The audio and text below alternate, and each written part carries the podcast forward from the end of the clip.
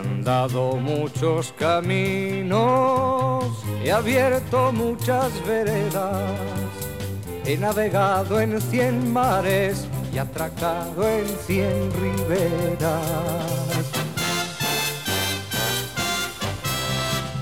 En todas partes he visto caravanas de tristeza, soberbios y melancólicos, borrachos de sombra negra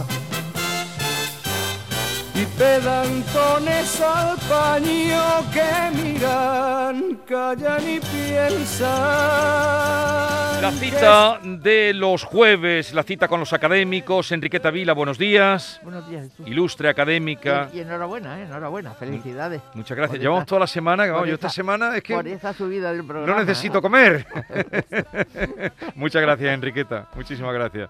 Eh, Alfonso Lazo, buenos días. Hola, buenos días. Igual, igual te felicito porque nos felicitamos todos. Esa ¿no? alegría compartida, La que es- alegría compartida. como sabe sí, mejor. sí, de la Y- subida de, Sí, de sí, la sí. radio. Ha sido un subidón. Un subidón, un subidón, ¿eh? Eh. Para proporción en Andalucía. y un O sea subidón que eso ya podéis ver que lo que decís aquí eh, cala. bueno, sí. Y Rogelio Reyes, buenos días. Buenos días, yo también me alegro Ya me- muchísimo, muchísimo, de verdad. ¿eh? Y me siento en cierta manera concernido personalmente. Pero totalmente. En cierto Una- modo, muy pero- modestamente. Pero, Muy legítimamente. modestamente. Pero no, ¿eh? Los- pero los legítimamente. Yo ¿eh? estaba deseando de veros, que ya sabía que estabais enterados, Sí, pero compartirlo con vosotros porque, Sí, en fin, sí, eh, y la, eh, da mucha alegría. sin duda. Eh, os voy a leer una, una cosa que leí el domingo. El domingo encontré un artículo que llevaba por título La persona y lo público. Y decía, alguien en la tertulia académica de la radio propone dedicar un día a debatir sobre el amor. Parece romántico, fácil y hasta un poco cursi. Craso error. Un debate así puede llevarnos desde la teología a inesperadas y tenebrosas profundidades de la política, porque existen muy distintas clases de amor. El amor de Dios, el amor de los amantes, el amor de la madre por su hijo, el amor a la propia vocación, el amor de las muchedumbres por conceptos sublimes como la libertad, la igualdad y la justicia. Y existe, en fin, el falso amor a la humanidad tan invocado que o bien es un autoengaño o bien hipócrita y consciente mentira política. Este artículo me lo encontré yo Sí. el domingo. ¿Sabéis quién lo ha escrito? No. ¿Cómo que no? A mí me suena. ¿Tú tampoco sabes quién lo ha escrito? Eh, no, no, no, espera un momento. Eh, eh, la- Dice, ¿se puede alguien en la tertulia académica de la radio propone dedicar un día a debatir sobre el amor. Sí, evidentemente esa propuesta Lo la dijo hemos- al la final hecho Enriqueta. Enriqueta. ¿Y esto, hecho qui- Enriqueta. esto no, ¿quién, quién ha escrito esto? Mm, No creo que sea... No, no. no, que no, que no. Alfonso Lazo. Ah, Alfonso. Ah, la Ah. has tú. Claro, Sí, una, sí, una sí. grandísima... Me lo inspiró, me lo inspiró. Y Enriqueta cuando una me puso grandísima aquello. Así es que hoy no hay más remedio que debatir sobre el Ah, amor. Muy bien, muy bien, muy bien. Ah, muy Pues, bien. lo- el, el domingo lo publicó La Persona y lo Público. No voy a seguir leyéndolo, léanlo ustedes, Ah, búsquenlo, sí. lo ponen en internet Ah, y por lo leen. supuesto, por supuesto. Así es que hoy eh, me lo ha marcado. eh, Ah, está muy bien expresado, ¿verdad? Ya, Muy per- bien. perfecto, para mí perfecto. A ver, por cierto, ¿qué número es hoy de la tertulia? No lo pues yo creo que ninguno. septuagésima. Sextuagésima. Sextuagésima sesión. Es que la libretilla donde lo apunto, que tú Ya, alguna ya vez veo, ya visto, no veo, la has tenido. ya veo, ya. Sextuagésima, sextuagésima Sí. sesión. Sí. Eh, ¿De dónde nace el amor? Podríamos empezar por ahí. Ujú. ¿Y, y tú que lo propusiste? Yo creo que de dónde nace el amor, vaya una pregunta, pensé, y me ha cogido a mí la primera. Pues mira, para mí el, el amor nace de, de- en las personas, eh, el, el amor es una energía universal, para mí. Entonces tiene que, para mí, para mí, que Sí. creo que hay un Dios, pues tiene que nacer de Dios. En mí, y eso, eso forma una energía universal que después nos envuelve a todos y cada uno interpretamos el amor como queremos. Pero de todas maneras, en las personas sigue siendo una energía que mueve el mundo. Eso es como lo pienso yo. Ahora, la pregunta de dónde sale el amor, pues el amor sale, tiene que salir de un ser superior, está claro. Sí, El amor, el, el amor en- en- con letras mayúsculas tiene que salir de un ser superior. El amor es algo más que, que, que el mundo, algo más que una persona, algo más que todo, creo. Vamos. Y- Me ha cogido, me ha cogido contra mano, pero y bueno, luego esto, esto es lo que amor pienso. en el Oh, es que te lo empezado por ti porque tú No, fuiste no. la que dijiste. Sí, sí, sí. Pero Y- no, no, No fue que al final de la tertulia, como habíamos hablado de política, o, o algo de, de la actualidad, no sé, Sí, de- no, tampoco no, de yo- política. Y entonces dije, dije, el próximo día hablaremos del amor. Y tú dijiste, hay que hablar del amor. Eso fue. Y luego está el amor erótico, eh, que es el eros, el eros clásico, ¿no? Que yo creo que surge como una necesidad de la propia naturaleza, es decir, como una necesidad de la propia vulnerabilidad y debilidad de la persona, que encuentra su complemento, su complementariedad en el otro. De manera que hay como una tendencia natural a buscar el abrigo del otro, la complementación del otro. Por lo tanto, el amor es algo inherente a la naturaleza humana. Ese, sobre todo, el amor erótico, el eros, el eros. Bueno, naturalmente, como ha dicho Alfonso con toda lucidez, hay muchísimas variantes o clases de, amor, ¿no? Evidentemente. Pero cuando hablamos del amor, normalmente nos estamos refiriendo a ese amor entre dos sexos.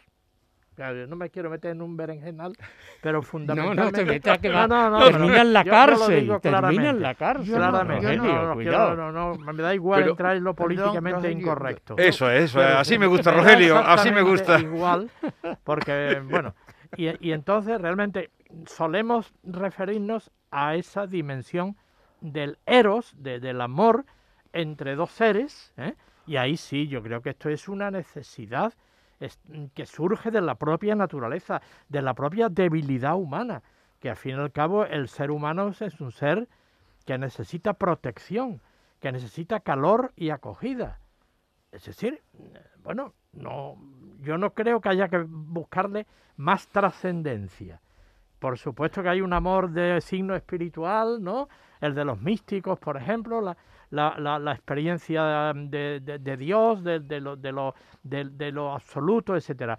Pero el amor, en el sentido en que habitualmente lo, lo nombramos, es sencillamente una necesidad de la condición humana. Sí, l- Sí, sí, Bueno, ya, está, ya está abierta la sesión. Vamos a ver, yo, yo Rogelio, perdona, es la primera vez quizás que no esté de acuerdo contigo tan, tan rotundamente, vamos, tan rotundamente tampoco. Bueno, porque por tú- fortuna tú no tienes estás de parte de acuerdo. razón, pero, pero vamos a ver, para mí el, el amor erótico es una parte importante del amor, pero el amor es algo más que el erotismo y cuando tú dices de la debilidad de la persona, yo creo que es lo contrario, de la fuerza de la persona, de la fuerza interior que tiene una persona y la atracción que siente hacia otro, hacia otra persona que no es exactamente igual que él, pero que, o que ella, pero que lo lleva y lo empuja. Esto puede ser el amor erótico, pero no del amor para mí, cuando yo digo la palabra amor, yo pienso más en un sentimiento platónico que en un sentimiento mm, de ero- erotismo. Pienso. Bueno, eh, claro, eso, eh, eh, eso vamos a darle- de- de- Yo- yo- yo- Voz, vamos, te vamos a digo- darle voz a Alfonso. Depende, depende, depende. Yo estoy en parte de acuerdo con, con Rogelio y en parte de acuerdo con Enriqueta. Yo creo que hay un amor, mm, vamos a llamarlo sensual, el amor de los amantes, como decía ahí en el periódico, que, que puede durar mucho, que puede durar mucho, mm, pero que no es puro sexo, sino que hay, que hay un elemento, vamos a llamarlo, espiritual, espiritual. Es decir, ¿cómo empieza dejando el sexo puro, digamos, el sexo exclusivamente animal. ¿Cómo surge el amor entre dos personas? Bueno, por un chispazo. ¿eh? Yo, yo recuerdo muy bien, Donde suele haber Pues, química. ¿eh? Química, suele haber química. Mm, no sé, yo no, no sé, pero mm, ah, mucho antes, mucho antes, digamos, que el erotismo, ¿eh? Cuando dos personas se encuentran y entre ellas surge el amor, es una cosa instantánea.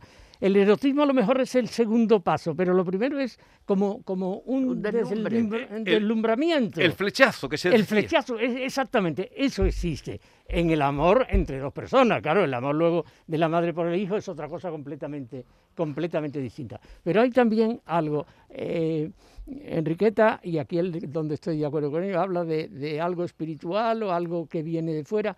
Mm, Yo creo que sí, es decir, yo creo en Dios y además creo en un Dios, en, en un Dios bueno. Y entre otras cosas creo en un Dios bueno, ¿eh? porque lo natural es el mal, lo, lo natural es el mal. Si no existiría, si no existiese Dios, probablemente todo sería malo, todo sería malo. Y entonces un aspecto de lo bueno es el amor. Exactamente, yo lo, lo veo de esta manera. Es decir, no... mm, eh, lo mismo, la famosa pregunta que se hicieron los filósofos desde el, principio de la historia, ¿por qué existe algo en lugar de no haber nada?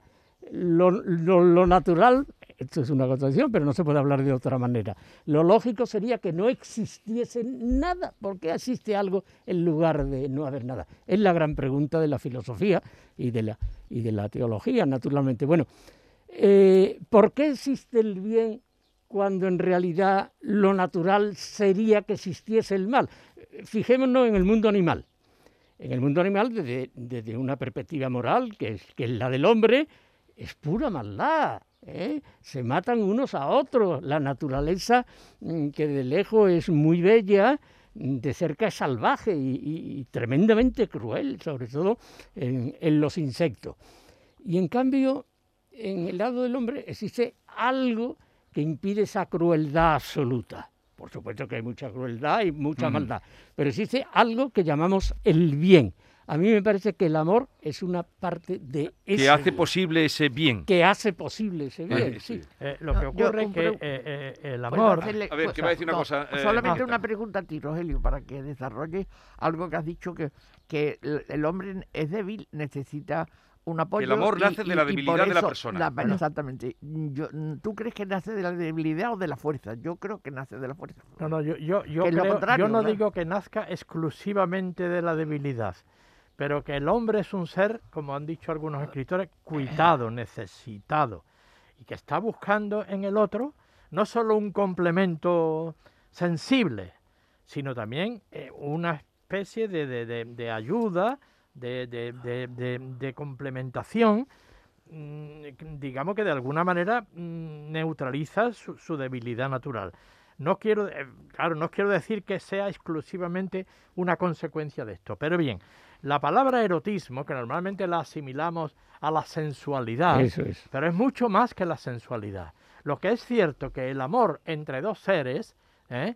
es una eh, consecuencia, digamos, fundamentalmente de los sentidos, entra por los sentidos. Eh, Yo en eh, eso soy muy sí. del empirismo inglés, Sí, sí, del sensualismo. Eso, ahí Eh, estoy de acuerdo contigo. Claro, claro, claro. Entre otros por la vista. Si tú la- no el ves la flechazo que decía, el flechazo que decía Alfonso. Él ha dicho una con el palabra clave. Con el La- el amor entra por los ojos porque en, los ojos, en la- pero- en la- en los distintos, en los cinco sentidos hay una jerarquía y dentro de esa jerarquía Sí. de los sentidos el amor, eh, perdón, la vista está en primer término. Es lo que los poetas llamaban un amor de contemplación. El Sí. amor entra por los ojos y después trasciende Pero- a otros Pero sentidos. es Para misterioso. mí, Sí, sí, para sí. mí entra por el tacto más que por No, el- no, bueno, no, no, no. por Eso nos lleva a otro amor- terreno. ¿Eh? No, no, Entramos ya una mano, dimensión. Sí, cogerle la mano, pero ya eso es la segunda fase. Tú no le coges una mano pero- a una persona si no, has tenido antes no, un flechazo. Y El, el sentido noble es la vista. Es la vista, es la vista. absolutamente comprobado. Es la vista. No, es que yo recuerdo, es muy, muy molesto hablar de uno mismo, pero en fin, para decirlo. eh, yo recuerdo eh, mi flechazo, por cierto, que estoy casado con mi flechazo, ¿no? Pero bueno, lo recuerdo como algo mm, instantáneo. Yo no me, mm, en ese momento no me pregun- pregunto, ¿es guapa? Mm, ¿Es fea? ¿Es simpática? eh, ¿Me atrae sexualmente? No, no, fue una cosa instantánea. De repente nos encontramos, eh, empezamos a hablar y yo le digo, que me gusta esta mujer. ¿Comprende? sí. ¿Eh? Entonces ya tenemos el flechazo, eh, diferentes puntos de vista de dónde nace y qué busca el amor. Bueno, yo tengo también ahí mi teoría. Pues adelante. No, vamos a ver. Según, según mm, mi marido, que discutimos mucho de eso, el amor, el amor busca, el amor es egoísta, porque el amor busca el bien, el bien propio. Es decir, tú depositas en el amor algo que a ti te va a hacer bien. Sí. Y yo digo que bueno, que puede haber amores egoístas, como es el amor entre una pareja, puede ser egoísta, porque tú le pides a la pareja que sea recíproca contigo, ¿no?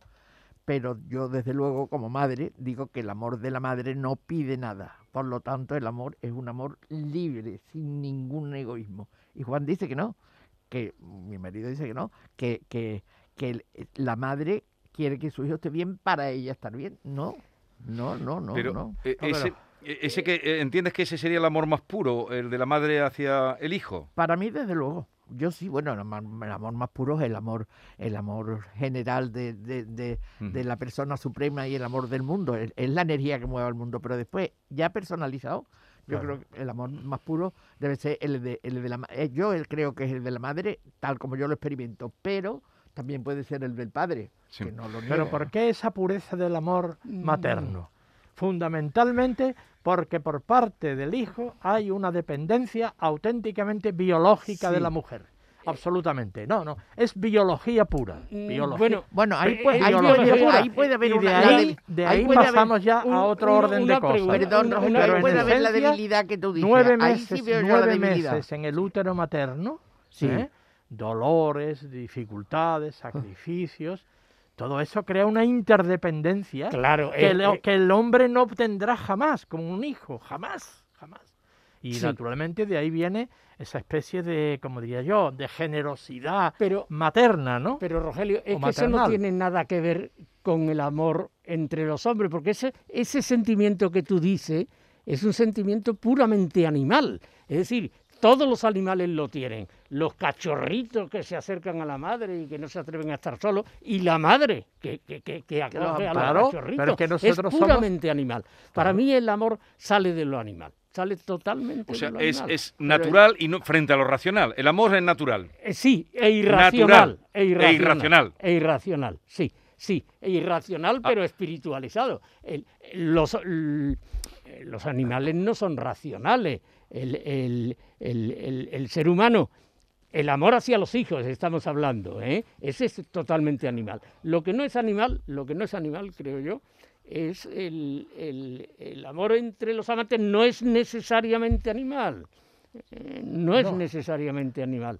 A mí Eh, me es- parece- el- la sensualidad viene después. que la que sensualidad, en eso sí estoy de acuerdo, la sensualidad y la sexualidad en cierta manera es un desenlace, Un es desenlace. una sí, consecuencia sí. de esa atracción mutua. Pero tiene que haber deseos. Tiene que. Bueno, claro, tiene que haber deseo. Pero, pero no necesariamente una no, si, si, si es eso, ¿por qué le llamáis amor? Eso y es. entramos ya en una, en una dimensión.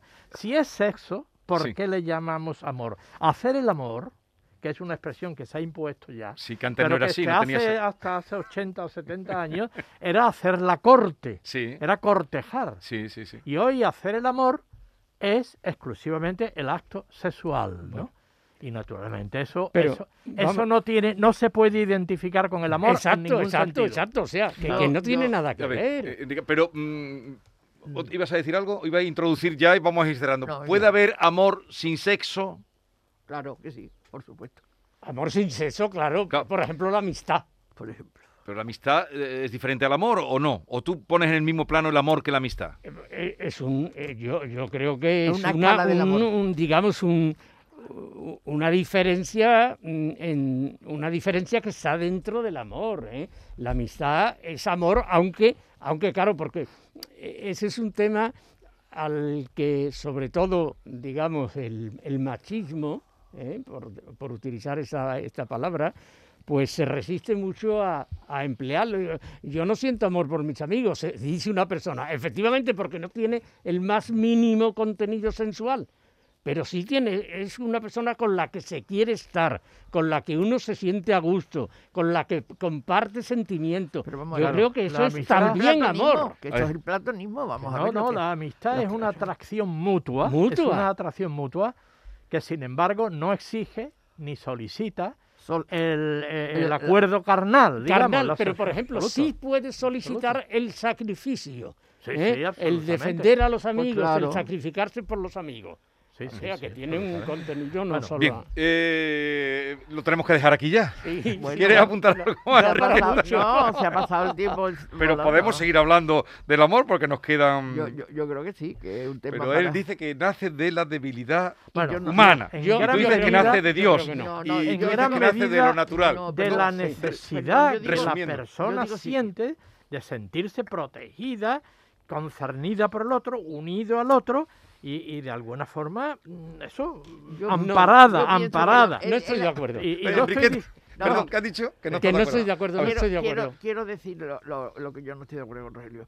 Rogelio ha dicho la debilidad, el amor erótico. Y yo, sin embargo, creo que el amor erótico es lo más fuerte que hay y que, que, eh, es una si fuerza. hay amor. es una porque si fuerza es de puro la erotismo naturaleza. no hay amor. Sí, hay amor y, y es que siempre hay amor. Bueno, no, no, No, te- no. No, no, el que no, se no. va con una prostituta no hay ningún amor. Bueno, pero eso no, eso yo no le llamo amor erótico. No, y eso- también sabemos eso- que ahora eso es hay- sexualidad pura. Pero ahora hay Eso. relaciones. de animal. Ahora, ahora que No. se ha liberado, hay, Sí, sí. hay relaciones muy inmediatas que se dan, eso Exactamente, lo que no tienen No, no, nada eso que ver con eso el amor. No, no, no. Estamos hablando, aquí estamos hablando de cosas. eh, No, pero Cosa lo- seria.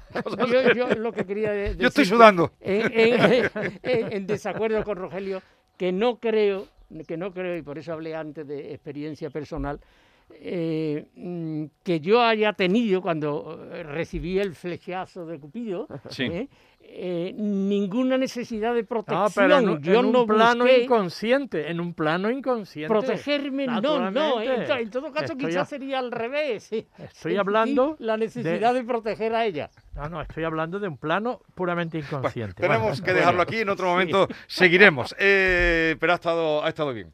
Ha estado bien. Hemos, Sí, por lo menos hemos pensado A mí sobre, se me ha hecho cortísimo. sobre el amor. Se te ha hecho cortísimo. Sí quisiera, que llevamos esta mañana todo el día, hoy es el día del arte. Ah, y se sí. me ha ocurrido preguntarle esta Sí, mañana a nuestros sí. oyentes, así de pronto, y, y nos hemos sorprendido, eh, de qué artista le gustaría tener una obra en su casa. A ver, vamos a darle entrada a algunos eh, mensajes más. ¿Tenemos? Buenos días, Jesús y equipo. Antonio de la Macarena. A mí me gustaría tener un Antonio López colgado en casa y un Miró para venderlo. Hasta luego. Un Antonio López colgado y un miró para venderlo.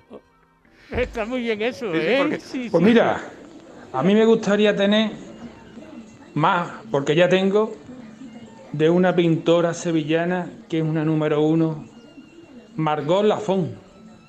Margot. La encontré en su día con sus obras en la plaza del Museo de Sevilla. Y desde entonces estoy enamorado. ¡Qué maravilla! Margot Lafont. Debe ser distinta, eh, por Tiene- supuesto, a Carmen Lafón. ¿Tiene que ver Sí. algo con Carmen? No sé. creo, puede que Yo no, creo que hay una. Margot Lafitte y, Sí. y- y otra eh, Carmen Lafont. Buenos días, equipo de Canal Sur. Soy Javier de Almería. Pues a mí es que me encanta la acuarela, así que no me importaría tener mm, de dos paisanos de aquí de Almería, de Julio Visconti o de Dionisio Godoy, alguna obra suya. Venga, muchas gracias. No os podéis imaginar la cantidad de mensajes que nos están llegando. Y Eh, la tuya tú la tienes, ¿no? Eh, Sí, la, la que yo tendría la tengo porque ya la expliqué aquí en una ocasión. Es una copia perfecta del maestro de Fremal, un maestro flamenco de principios del siglo XV y que se titula Santa Bárbara. Ajá. Santa Bárbara es una señora dentro de una habitación, una Sí, tabla, una sí, tabla sí, sí. flamenca, y la tengo en casa, no la tabla, sino la copia perfecta. Sí, sí. ¿Y a, y a ti cuál te- de qué artista te gustaría tener una obra? Bueno, es que no, sé, estoy pensando en mi casa y la verdad es que ninguna le pegaría, ninguno de los artistas que me gustan a mí le pegaría. Pero en fin, yo, por ejemplo, por Fray Angélico, Un frangélico. Sí, me encanta, ya que eh, las tablas flamencas me encantan. Sí, ha, ha salido también un oyente, habló de un frangélico. Y que el que pintaba la gloria de rodillas. góticas, vamos. que Eso decía Juan Ramón. Eso. Y Rogelio, ¿de Pues qué mira, artista? Pues yo cualquier genio del impresionismo. Y voy a decir por qué. Para mí el impresionismo es la última gran figuración de la historia del arte. Y es la depuración, la estilización máxima. Es decir, yo tengo un Degas, un Monet, un Manet, un eh, un Pizarro, es decir, algún impresionista de primer, de primer nivel. Oye, os voy a poner eh, lo que me contestó una vez Chano Lobato. Chano Lobato estuvo aquí 11 años viniendo cada miércoles. No No, te quitas Ah, los auriculares. 11 sí. añitos. Cada miércoles venía a las 5 de la tarde con Matilde Coral. Y un- hablábamos de todo. Hablábamos de todo. Y un día hablamos del arte. Y vais a escuchar lo que me dijo, por dónde salió, que tiene su carga sobre el arte. Yo me acuerdo una vez que Pero- estuve pero yo esto en es- casa de- del difunto Luis Miguel Dominguín. Sí. que y había una cosa, porque él tenía cosas de regalos de Picasso, Sí. muchas cosas. Y entonces había uno, casi así, y tenía hecho por la gloria de mi padre, hecho de cosas como pegotes de pan. Pim, pim, pam, pim, pam. Y, dice, y me dice Luis Miguel. Ya no, digo, Miguel, ¿esto cómo son pegotes? Esas cosas de, de migote que se lo echa al café. No, échate para atrás. Vete allí, mira tú qué ves. Y entonces yo así miré y te digo lo que yo vi. Yo vi la sombra de una procesión en esas calles estrechas de Sevilla cuando Madre viene la mía, procesión. ¡qué y eso es cambio! lo que se me reflejaba a mí. Dice, pues eso es, esto ya está. Tú lo ves de otra manera. Eso Ah, es lo de cada uno Miguel. se inventa. Eso Es- es. el arte. Ahora te acerca y ve pe- pe- pe- pedazos de pegotes de Claro, es, el impresionismo. El impresionismo. Es el impresionismo, en efecto. ¿Cómo está contado? Oye, ¿qué, poema traes hoy? Vamos muy justito de tiempo. Bueno, pues, Venga, hoy traigo un poema al filo de la actualidad. venga. Porque Ah, pues. estoy, a- estoy absolutamente en desacuerdo con esta especie de pseudoferia que Ah, se uh, quiere uh, montar uh, y tal. Estoy- Uy, ese otro tema. Ese otro Oh, tema. Ese no nos da sí. pero verá, Otro, no, otro día, otro día. No me da tiempo. Pero sí quiero, digamos, leer un poema un poco en desagravio, un poco como un antídoto frente a ese despropósito. Vale, muy bien, voy a muy bien traer- traído. Y voy a traer La casida de la muerte de Joaquín Romero Murube, que es la, el reconocimiento a los valores genuinos de esta ciudad, que no tienen nada que ver con ese, con, con- con ese intento postizo y impostado de, de- de- de- de- de la feria. Y dice así, Sevilla, cuando yo muera, no quiero ser tierra tuya, aire fino de tus barrios, soledad de tus clausuras, vuelo y canto de campanas que suben a Dios su música, luz de la tarde dormida, jazmín de novia, ternura de madre joven contenta, caridad dulce y oculta que besa llagas y heridas y no pregunta sus luchas, perdón, y no pregona sus luchas. Casta de tu señorío, claridades sin penumbras, aroma, canto, saeta, júbilo, oración profunda, sabiduría sin norma, sencillez que nada oculta. Sevilla, cuando yo muera, quiero ser tu gracia pura. Perfecto. Lo dejamos ahí y el próximo día hablaremos de no romería, no feria, no toros. Ahora no. vamos aquí, vamos a llenar de bombillitas Está la- enfadado. la, plaza Sí. del Salvador. Sí. El próximo día. Adiós a todos, adiós.